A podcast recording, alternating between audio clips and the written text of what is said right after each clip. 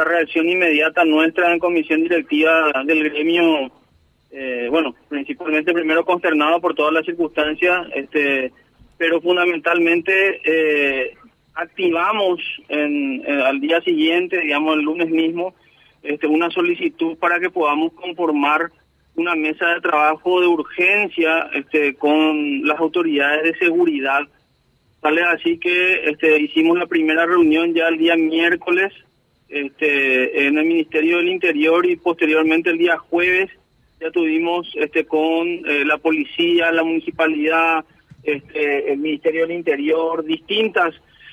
este, instituciones y, y van a sumarse más para este próximo martes con el objetivo de que nosotros justamente solicitamos lo que ya venimos haciendo este con el Ministerio de Salud, con quienes este, ya por la práctica tenemos un año por ahí de trabajo con ellos en, en relación a los protocolos sanitarios y hacer también con ellos construir un protocolo de seguridad. Eh, justamente nos parece muy importante que la gente se sienta eh, eh, segura, este, que nuestros empleados estén seguros, este, que podamos todos tener un parámetro coherente que nos indique cuáles son las buenas prácticas este, y los compromisos que tenemos que cuidar de todos los lados, o sea, por un lado el sector privado y por el otro lado el público, para que podamos conformar o hacer una actividad que termine siendo este, lo que todos esperamos, una actividad, una actividad de esparcimiento positiva, agradable, para pasar con familias. Este, y bueno, y, esto es un poco lo que estamos en este momento eh, gestionando y como te digo, el martes es la primera reunión para empezar a escribir este protocolo, Quique. ¿Qué otros aspectos están considerados? Si eh, tomamos como, como ejemplo o como parangón lo sucedido el domingo pasado, eh, Gustavo, estaba el tema de la profesionalidad del personal de, de seguridad para los controles, para el control perimetral, para el cacheo de personas en el ingreso, para tener, digamos, personal capacitado para acción y reacción frente a circunstancias puntuales que pueden darse en un evento masivo. Luego, probablemente la señalización del, del lugar. Hay que recordar que el anfiteatro tiene más de 30 años de, de existencia y es pre pre-coabolaños, porque el, el parteaguas acá en, en la historia de la seguridad de espacios de concurrencia masiva es el siniestro de Coabolaños y a partir de ahí hay una preocupación por la configuración de eh, protocolos de, evacuación, de señalización de los lugares, etcétera, etcétera. Luego, la responsabilidad del perímetro externo inmediato, las calles circundantes al, al local, reservando, digamos, una vía de, de salida para, para eventos. Anotaría eso así en principio, Gustavo, seguramente ustedes eh, que hilan mucho más fino tendrá más puntos en, el, en la agenda. Eh, eh, es así mismo, así mismo como estás mencionando, se, se tocaron en esta primera reunión, digamos, eh, gran parte de esos puntos. Como bien mencionó, el, no sé quién el colega tuyo, hay un, un, una dirección de eventos este, futbolísticos ya en la Policía Nacional, por lo menos, este, eh, que, que como, como ya tienen mucha experiencia en todas estas cuestiones masivas, este, nos explicaron varias cuestiones que ellos eh, toman en consideración.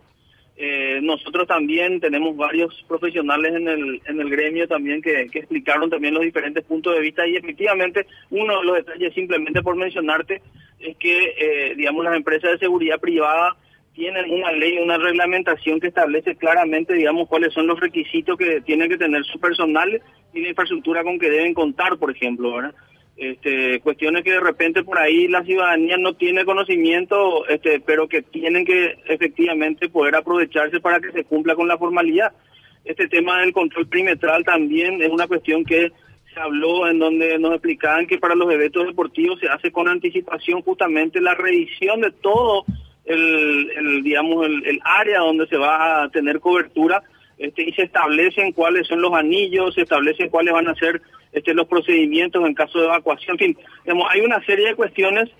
técnicas quizás, digamos, que por ahí no manejamos todos, este, eh, pero que definitivamente tiene que estar plasmadas en un protocolo para que esto sea de uso, tanto para los eventos masivos como así también este, los eventos sociales y corporativos, porque si bien no juntan 20 mil, 30 mil personas como estos eventos, también tener 600, 500 personas de repente, que ya es un número importante y que también tienen que estar este, conceptualmente seguros, ¿verdad?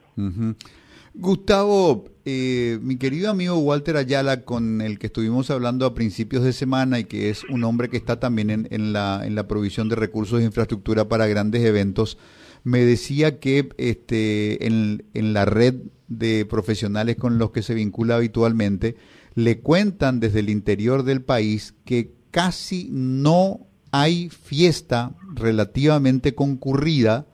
pública o privada que no termine con alguna reyerta. De alguna manera, no sé si meterlo dentro del, del cono de la pandemia, pero la gente está muy picada de ánimos, tanto que ya forma parte del folclore, que en algún momento de la fiesta, más bien hacia el final, aparece el baile en Guayjá y hay empujones, tiros, patadas, agresiones, etcétera, etcétera, de modo que esto, más allá de justificar o, o no, o entenderlo o no, lo que genera es la obligación de, de tener recursos de seguridad que realmente esté eh, ejercido por profesionales, Gustavo. Sí, realmente, eh, vos sabés que aquí que eso, es un, gran desafío que nosotros tenemos como gremio, justamente el hecho de que eh, lo que, porque tenemos que tener en cuenta el gremio, si bien representa el sector, no tenemos el 100% de los que están, digamos, en la actividad este, económica, digamos, de todo el país,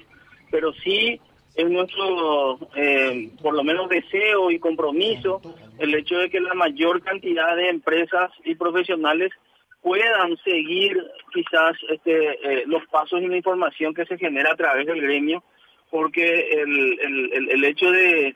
de buscar profesionalizar justamente nuestro sector tiene como principal objetivo el hecho de que pueda la gente estar este, por lo menos tranquila de que hay un profesional preparado o, solvente, por lo menos empíricamente, de que eh, eh, pueda eh, armar coherentemente el evento, ¿verdad?